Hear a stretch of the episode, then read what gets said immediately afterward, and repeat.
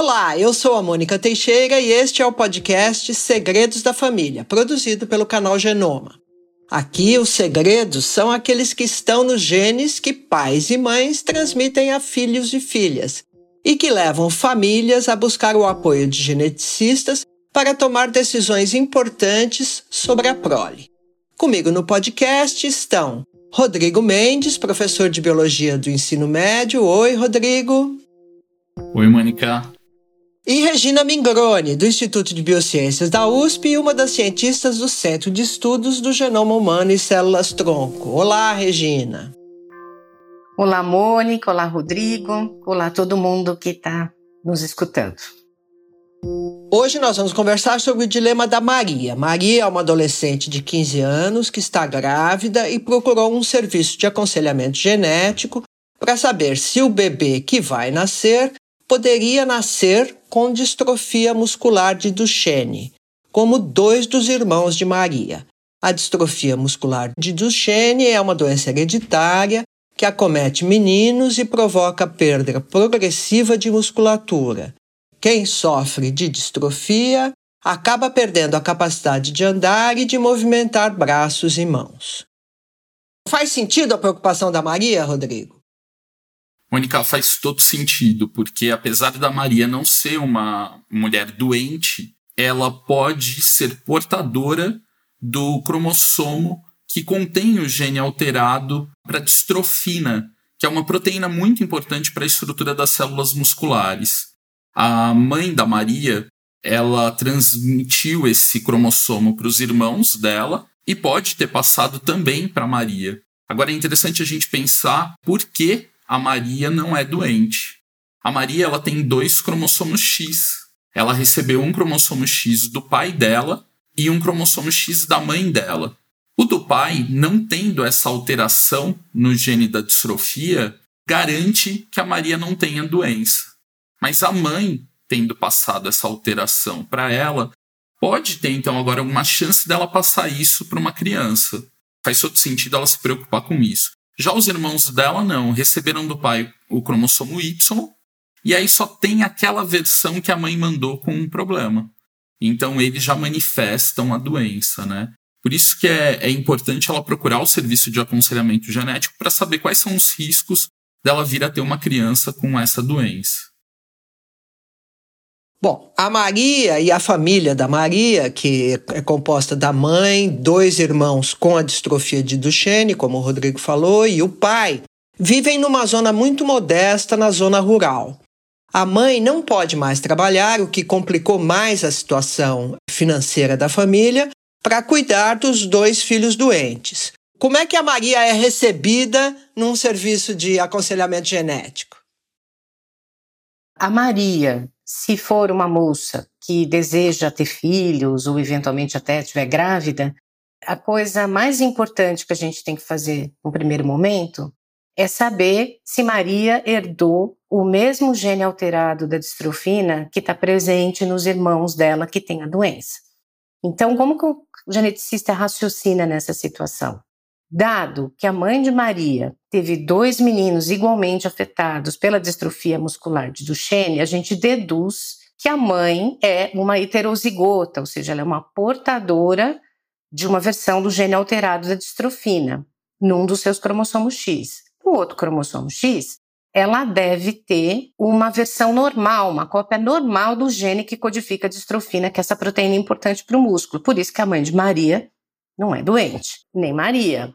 Então, a mãe de Maria tem 50% de probabilidade de ter transmitido o cromossomo X, que contém a versão do gene alterado da distrofina, e 50% de chance de ter transmitido a Maria uma versão normal. Então, numa primeira etapa, o que, que um serviço de genética tentaria fazer? Por meio de testes genéticos, tentar rastrear exatamente qual é o tipo de alteração que tem no gene da distrofina na família de Maria e testar se Maria tem esta alteração na forma heterozigota, ou seja, se Maria é portadora heterozigota dessa alteração. Tá? Então seria a primeira etapa de avaliação genética dessa família. Aí, se ela é heterozigota, o que, que acontece? Ela é heterozigota. Vamos partir do princípio que Maria de fato herdou a versão do gene alterada, do gene da distrofina. Ela é uma heterozigota. Então, o que, que ela tem? Ela tem um cromossomo X com a versão correta do gene, que codifica a distrofina, e ela tem um cromossomo X que contém a versão alterada, que não codifica distrofina ou distrofina muito anormal. Então, dos filhos que Maria vier a ter, acontece a mesma coisa. Ela tem 50% de transmitir a versão alterada do gene de distrofina para os seus filhinhos ou 50% de transmitir a versão correta, tanto para os homens como as mulheres. Só que como as filhas de Maria serão XX, ou seja, se elas herdarem a cópia do gene alterado, elas terão herdado do seu pai uma versão do gene correta, capaz de produzir distrofina numa quantidade suficiente que previne que a doença de distrofia muscular de Duchenne apareça entre as filhas de Maria, ainda que elas herdem a versão do gene alterado. Então, elas passam a ser portadoras heterozigotas igual a Maria, igual a mãe de Maria. A coisa se complica se Maria, que tem 50% de chance de transmitir o cromossomo X alterado ou a versão normal do gene, passar essa versão alterada para um menino. Porque se ela tiver um bebê menino, ele herdou o cromossomo Y do seu pai e o X com alteração que veio da Maria. Aí esse menino não tem uma segunda cópia do gene da distrofina para produzir a proteína. Então, esse menino não vai produzir praticamente nada da proteína distrofina que é necessária para a manutenção da estrutura muscular. E esse menino, então, vai manifestar a distrofia muscular do tipo do Chene pela incapacidade de produzir a distrofina nos seus músculos. Mas, Regina, a Maria chegou grávida ao serviço. Tem dois caminhos aí tem condições de se testar Maria muito rapidamente, por exemplo, se a alteração genética na família já fosse conhecida, ou usar uns marcadores moleculares que dariam uma resposta muito rápida. Mas muitas vezes as moças já chegam grávidas ao serviço de genética numa idade gestacional que é aquela exata para coleta de um exame de diagnóstico pré-natal. Por exemplo, um exame de diagnóstico pré-natal que é usado com frequência numa situação como essa é a coleta da biópsia da velocidade coriônica. Então, é um exame que é feito por volta da 11ª, 12ª semana da gestação. Ele permitiria coletar uma amostra de tecido do qual se extrai um DNA e neste DNA, que é igual ao DNA do feto, se faz o mesmo tipo de análise molecular que poderia evidenciar se o feto herdou uma versão alterada do gene da distrofina ou não, se ele herdou a versão normal do gene da distrofina. Numa situação, o feto dá origem a uma criança que teria distrofia muscular de Duchenne. Se o exame molecular do material do feto der normal, isso é muito tranquilizador para Maria e para a família de Maria, porque não vai nascer uma criança com distrofia muscular de Duchenne. Feito isso, o que foi descoberto a respeito do bebê da Maria, Rodrigo? Fizeram um exame e descobriram que era um menino e que ele não tinha herdado o cromossomo X com a versão alterada da distrofina. A mãe, a Maria, tinha esse cromossomo com a versão alterada, mas não passou esse para o filho. Então ele não tem o risco de ter a doença. Mas o que aconteceu é que a assistente social procurou a pessoa que estava atendendo a Maria para falar de um boato que corria na cidade, de que o pai da criança não seria o namorado da Maria, mas sim o próprio pai da Maria. E isso traz uma série de questões para a gente, né, Regina? Assim, é, o que, que a gente teria que fazer? Tem, tem risco de outras doenças é, além dessa? Então, a história fica bem mais complicada. Por um lado, Maria teve uma, uma boa notícia no sentido de que o feto se revelou com um genótipo normal no, no, no gene da distrofina, logo ele não, não vai ter a distrofia muscular de Duchenne. Mas, se for verdade o que a assistente social, ou o boato for verdadeiro, a gente tem uma, uma união consanguínea, né? O que a gente chamaria na nossa sociedade de uma união, digamos, incestuosa, né? Do pai com a própria filha. Isto confere um risco genético adicional para a criança que Maria está gerando é muito alto, tá? Então, os geneticistas sabem de longa data, e mesmo até a população já sabe, que casamentos entre parentes, por exemplo, casamentos entre primos, casamentos tio-sobrinho, eles aumentam significativamente o risco de nascer criança com doença genética, principalmente da categoria das doenças genéticas de herança autossômica recessiva. Por exemplo, um casal de primos em primeiro grau, quando se casa, tem uma chance estimada em cerca de 13% de gerar criança com alguma doença genética. For uma união tio-sobrinho, esse risco é maior. Se for pai e filha, como o boato aí em questão está colocando, a gente poderia ter um risco aí, essas estimativas não são muito precisas, mas da ordem até de 40% até 50% de nascer criança com doença hereditária doenças recessivas e uma fração muito alta dessas doenças inclui deficiência intelectual. Então, existe um, um risco apreciável. Então, realmente, além da distrofia de Duchenne, que aparentemente foi resolvido pelo esse teste pré-natal, isso teria que ser alertado que essa criança tem mesmo um risco genético de doença aumentado. Você falou em doença autossômica recessiva.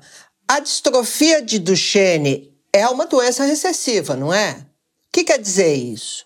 O nosso material genético, o nosso DNA, ele, na verdade, funciona como um livro de receitas para as células fabricarem todas as proteínas e substâncias que a célula precisa para funcionar. Só que, na verdade, o nosso material genético não é um livro de receitas, né? Ele é um livro de receitas duplo, porque todo mundo herdou um enxoval, um livro de receitas que veio da família do papai e um livro de receitas que veio da família da mamãe. Então, a receita para fabricar cada substância da nossa célula, na verdade, está em dose dupla. A gente tem duas cópias de cada receita, de cada proteína. Então, o que, que acontece em muitas situações? Muitas vezes nós temos uma cópia da nossa receita que está errada, que está alterada. Eu sequer fico sabendo que eu tenho essa cópia de receita danificada.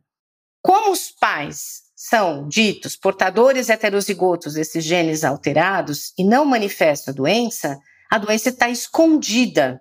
A doença está recessiva. Recessiva quer dizer escondido.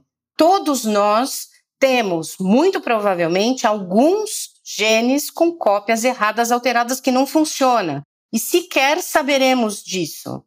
Muitas vezes nós só sabemos quando a gente vem a se casar com uma pessoa com uma cópia da mesma receita alterada e o nosso filho herda duas receitas erradas, incapazes de produzir uma substância, e isso se traduz na forma de uma doença genética. Então, o que, que acontece no caso da distrofia muscular de Duchenne? Ela é dita recessiva porque a mulher que tem dois cromossomos X, tem duas cópias do gene da distrofina, se uma não funcionar bem, a outra cópia está lá, produz um tanto de distrofina, que é o suficiente para garantir que essa mulher tenha saúde e não tenha a distrofia muscular de Duchenne. Mas, no aconselhamento genético, quando o exame que detecta a presença ou não do gene alterado da distrofina dá informação sobre quem é o pai da criança, Regina? Normalmente não. Normalmente se usam testes muito específicos para analisar o gene da distrofina e verificar se ele está na sua versão íntegra ou se ele tem alterações. Tá? Então, normalmente, por meio desse teste genético, não dá para inferir quem é o pai da criança.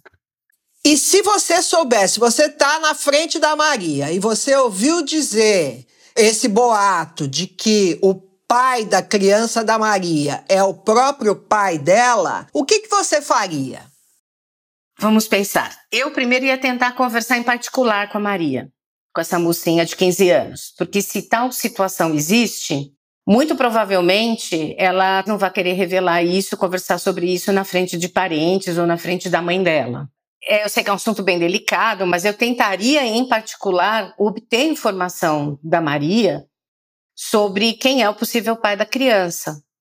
Porque, em sendo um parente próximo, como é o caso do pai dela, faz parte do aconselhamento genético a gente ter que prevenir Maria a respeito do risco de todas as outras doenças que pode aparecer nessa criança que ela está gerando, além da distrofia muscular de Duchenne, que no caso foi afastada. Então, realmente, eu tentaria obter de Maria uma situação confidencial essa informação para dar devida orientação sobre risco genético para essa criança.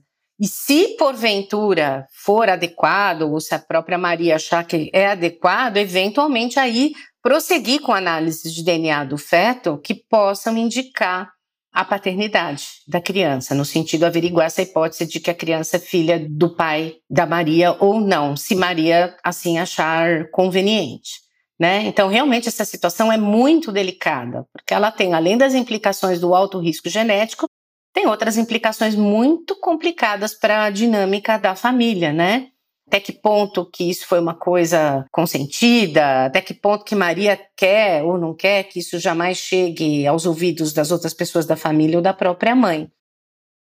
E tá acontecendo um crime, né? Que ela pode estar tá sofrendo abuso, a gente não sabe disso, né? Como se deu essa relação? O que chama atenção nesse caso é a informalidade da assistente social, né? Ela conta como um boato. E ela tem ferramentas no trabalho dela para tratar isso de uma maneira mais séria, né? Investigar de outras formas isso antes de trazer de modo tão informal. Agora, o que acontece é fazem o teste, identificam que o pai da criança que a Maria está esperando é o pai dela. E aí vão contar para ela, vão falar para ela assim, olha, tem risco de outras doenças. E aí ela comenta com quem está fazendo aconselhamento que ela não gostaria que ninguém soubesse disso. Para não destruir a família dela, ela fala que foi uma relação consensual, ela já tem uma relação consensual com o pai e não está sofrendo abuso nenhum. Ela pede para guardar segredo. E aí eu queria saber de vocês se vocês guardariam esse segredo. Aí está uma questão que é muito debatida no meio dos profissionais de saúde e no meio médico, né? Porque existe o sigilo da consulta, existe o sigilo da consulta médica, existe o sigilo da consulta dos outros profissionais de saúde. Eu acho que o importante é o profissional de saúde, nesse caso, se assegurar que Maria não foi vítima de nenhum tipo de violência, abuso, coação, chantagem, realmente que ela não esteja em nenhum tipo de situação de risco porque isso poderia requerer, então, que se mova uma, uma ação, que você vai procurar uma, uma delegacia da mulher, uma coisa desse tipo. Mas esse seria o papel do profissional de saúde, né? De assegurar de que Maria está, digamos assim, tranquila com essa situação, de que não foi vítima de nenhum tipo de violência. Se foi, ela deveria ser encorajada a procurar uma autoridade, uma delegacia da mulher e dar conta disso, né? Que eu acho que seria o, o correto. Porque realmente a questão da, da quebra de sigilo é muito delicada numa situação dessa. Mas e se a Maria engravidou com 14 anos ou menos?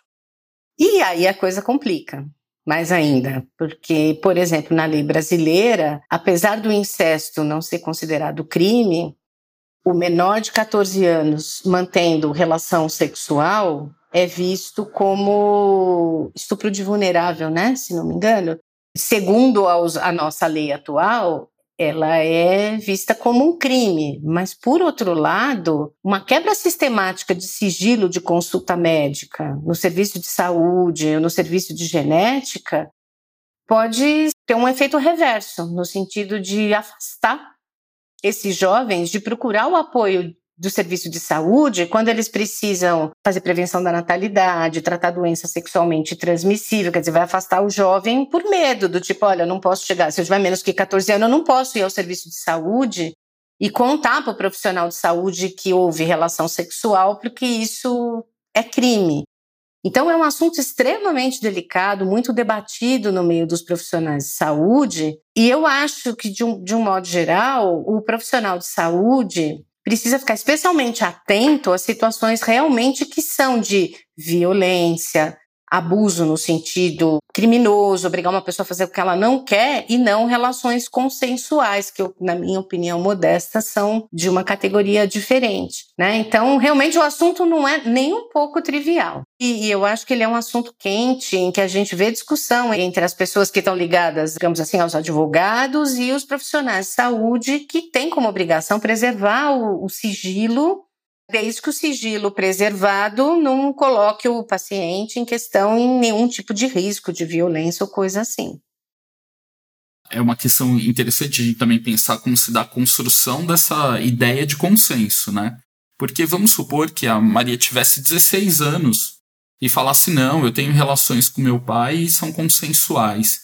Como elas foram construídas para ela achar hoje, com 16 anos, que ela topou aquilo, que ela quer aquilo, a gente não sabe se não começou um abuso lá atrás, porque a filha vai manifestar afeto pelo pai e o pai pode ter apresentado essa noção do, da relação sexual como base do afeto entre um pai e uma filha, e ela não tem outras relações modelo para achar isso algo problemático, para achar uma situação de abuso. Então é interessante, nesse caso, a gente pensar que a família já estava destruída, né? Então não é esse segredo vindo à tona que vai comprometer as relações. Porque se é uma relação tão saudável, por que, que ela tem que acontecer em segredo? Por que, que não, não é dito isso, né? Tem uma, uma ideia, eu acho, de um abuso, mesmo a menina falando que é uma relação consensual. E aqui talvez seja um abuso nosso, né? De falar que a gente sabe mais sobre a relação dela do que ela. Mas é porque é uma relação hierárquica, né, de pai e filho. Então, é, tem outras camadas nesse consenso que vão deixando esse problema mais difícil. Você pode estar certo que se configura uma situação esquisita pela hierarquia de pai que vai vindo de lá e que tem um monte de coisas na família que devem estar distorcidas e estão mesmo. Mas, por outro lado, fazer denúncias pode ser difícil. Você diz que a família está destruída, mas se o pai for embora, ou se o pai bater em todo mundo for embora e os meninos com distrofia muscular morrerem de fome, porque Maria contou tudo para todo mundo, também é uma situação. Então, pensa que essa intervenção, essa quebra de sigilo, pode ter consequências ainda mais devastadoras para a estrutura da família. Essas relações de dependência financeira, medo da violência doméstica, são coisas que estão presentes no dia a dia e que impedem muitas pessoas de denunciarem agressores, abusadores. Então é uma, é uma discussão complexa e ela extrapola a questão da genética, entendeu? Muita gente não denuncia quem pratica violência doméstica, um abusador, medo, medo de sofrer mais violência. É, então, assim, a gente precisa pensar nisso também, que a quebra de um sigilo pode trazer para a pessoa, para a família, mais medo, mais insegurança, mais violência e, e realmente está longe de ser um assunto trivial, tá? Tanto que não é trivial que ele é discutido entre profissionais de saúde acaloradamente, porque fica na mão do, do, profissional de saúde essa sensibilidade de perceber que caminho tomar e qual caminho eu preservo mais a integridade e a tranquilidade da pessoa que está ali, que é o paciente, entendeu? Que se o profissional de saúde opta por um caminho que vai resultar em mais violência, mais problemas, então é, é, é super complicado. Eu não tenho uma, uma receita de bolo, entendeu? Numa história desse tipo, né? Por isso, Regina, uma ideia que eu acho muito interessante do aconselhamento é das equipes multidisciplinares, né? Que o profissional do aconselhamento possa trocar essas informações do caso com várias pessoas para não ficar numa sobrecarga do indivíduo, né? Então, olha, ele tem que decidir. Não. A equipe toda pode, e aí multidisciplinar, porque vai trazer informações de diferentes campos. Mas, assim como a menina, né, pedir ajuda, porque senão ela que fica com a conta, né? A conta da dificuldade financeira, ela vai continuar numa situação talvez abusiva, com medo das consequências, como se ela fosse a responsável por aquilo. Aí o papel também da assistente social, né? Ela deveria ajudar a família e não só ficar num boato, né? Tratar de uma maneira leve isso.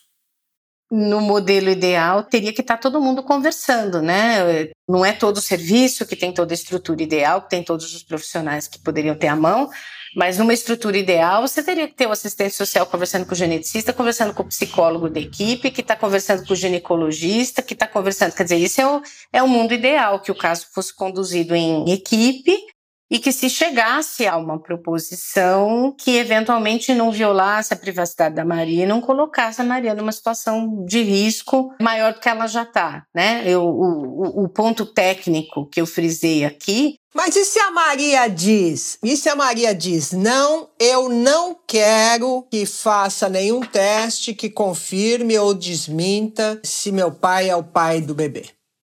Eu tenderia, nessa situação, preservar a vontade da Maria, a não ser que haja uma, uma denúncia, um juiz pedisse esse, esse exame. Agora vamos imaginar que, independentemente de quem é o pai da criança, que o exame genético tivesse mostrado que a criança que vai nascer é portadora do gene alterado da distrofina, ou seja, que ela terá a manifestação da doença distrofia muscular progressiva. O exame deu que é um menino e que a única cópia do gene da distrofina que ele tem é a cópia alterada. O que, que acontece no aconselhamento? Maria será devidamente informada disso. E Maria, ao contrário da maior parte das pessoas, ela conhece o curso da doença muito bem, porque ela já teve dois irmãos com distrofia de Duchenne. Dessa informação, que Maria já deve ter sido prevenida no momento que ela coletou o exame pré-natal, ou seja, se ela coletou o exame pré-natal porque ela tinha um desejo de fato de saber se o feto ia ter a doença ou não, uma das possibilidades que deve ter passado na cabeça da família é não continuar essa gestação. Então vamos pensar do lado positivo. Eh, Maria, fazendo esse exame, tinha 75% de ter tido uma boa notícia. Ela poderia estar gerando uma menina com 50% de chance que não ia ter a doença e 25% de gerar um menino não doente, 25% menino com a doença. Então, ao fazer esse exame, Maria sabia que ela tinha 75% de chance de ter uma boa notícia e 25% de ter a notícia ruim, que é de que o menino vai ter a distrofia muscular do tipo do Duchenne. O que pode ser discutido com Maria, e aí é uma questão altamente controvertida, porque tem todas as implicações éticas, religiosas e jurídicas, em cima de uma decisão de interromper a gestação. Tá? Maria pode dizer assim: bom, paciência, teremos mais uma criança afetada por distrofia de Duchenne na família e nós vamos cuidar de mais um deles com o ônus de, da, da, dificuldade de uma situação rural, onde é difícil ter acesso a serviços de saúde e, e todos esses ônus. Muito mais dramática, por exemplo, do que num caso de hemofilia. Muito mais difícil, porque a qualidade de vida de um hemofílico nos dias de hoje, comparativamente, é um, melhor do que um menino com distrofia muscular de um modo geral, porque esses meninos deixam de caminhar, do, a partir de uma certa idade, que é variável, mas a gente vai ter provavelmente um cadeirante na família e uma criança que vai ter uma série de problemas de cunho muscular, respiratório, que vai precisar de uma assistência médica muito intensa. Então, eu diria que o ônus para a família de cuidar com o menino com distrofia de Duchenne nos dias de hoje é muito maior do que de cuidar de um menino com hemofilia. Então, Maria vai dizer: vamos cuidar de mais um, temos dois, vamos cuidar do terceiro. Mas Maria pode dizer: não, não quero ter essa criança de modo algum, eu quero interromper essa gestação porque nossa família não consegue lidar mais com o fato de ter mais uma pessoa doente por motivos financeiros, psicológicos, etc. e tal. Aí a gente tem um grande desafio que na legislação do Brasil a interrupção de gestação não é permitida em casos de doença genética como a distrofia de Duchenne. A gente tem pouquíssimas situações no Brasil em que a interrupção de gestação é permitida. A gente tem, no caso de, de estupro, devidamente registrado, né? A gente teria, no caso de risco de vida materna, e a gente tem autorizações agora praticamente automáticas para interromper gestações em que há anencefalia. Mas fora isso, não há permissão para interrupção de gestação no caso de outras doenças genéticas. Então, Maria teria que ser alertada de que, se ela optar por uma interrupção de gestação, que infelizmente, se for essa a escolha dela, ela vai fazer por meios ilícitos, dado que a nossa legislação não permite. Ao contrário de outros lugares e outros países que têm legislação que ou que permite o aborto generalizado ou que permite interrupção em situações desse, desse tipo, por exemplo, de risco alto de, de doença na prole.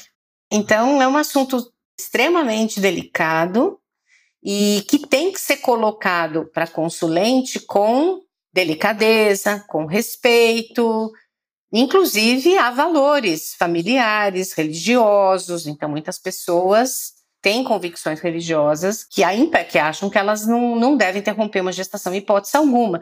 Tudo isso tem que ser conversado na sessão de aconselhamento genético com muito respeito, com muita clareza e, além de tudo, jamais tentar induzir ou coagir Maria a qualquer tipo de escolha. Não é papel do geneticista em modo algum, apesar de, de se dizer que é aconselhamento genético, é, não cabe ao geneticista aconselhar, cabe ao geneticista oferecer, dizer quais são as opções, esclarecer as vantagens e desvantagens de cada uma das opções e respeitar, acima de tudo, a, vontade do, do consulente.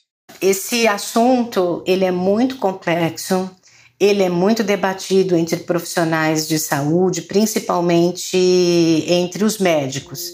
E para a gente poder fazer esse debate, eu contei com o apoio de alguns médicos que nos forneceram informações muito valiosas. Eu queria agradecer a doutora Rita Pavanello, geneticista do Centro do Genoma Humano, e ao doutor Ivo Pavanello Filho por informações e artigos muito preciosos que ele nos enviou para esse debate.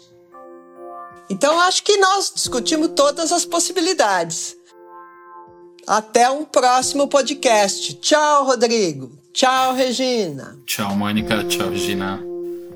Tchau, pessoal. Até a próxima. Essa foi mais uma edição de Segredos de Família, o podcast do projeto de divulgação científica do Genoma USP. O podcast é coordenado por Eliana Dessen, com projeto audiovisual de Diana Zatz Mussi, edição e mixagem de áudio de Gil Fuser, layout e finalização de Daniel Cotrim. Até a próxima edição.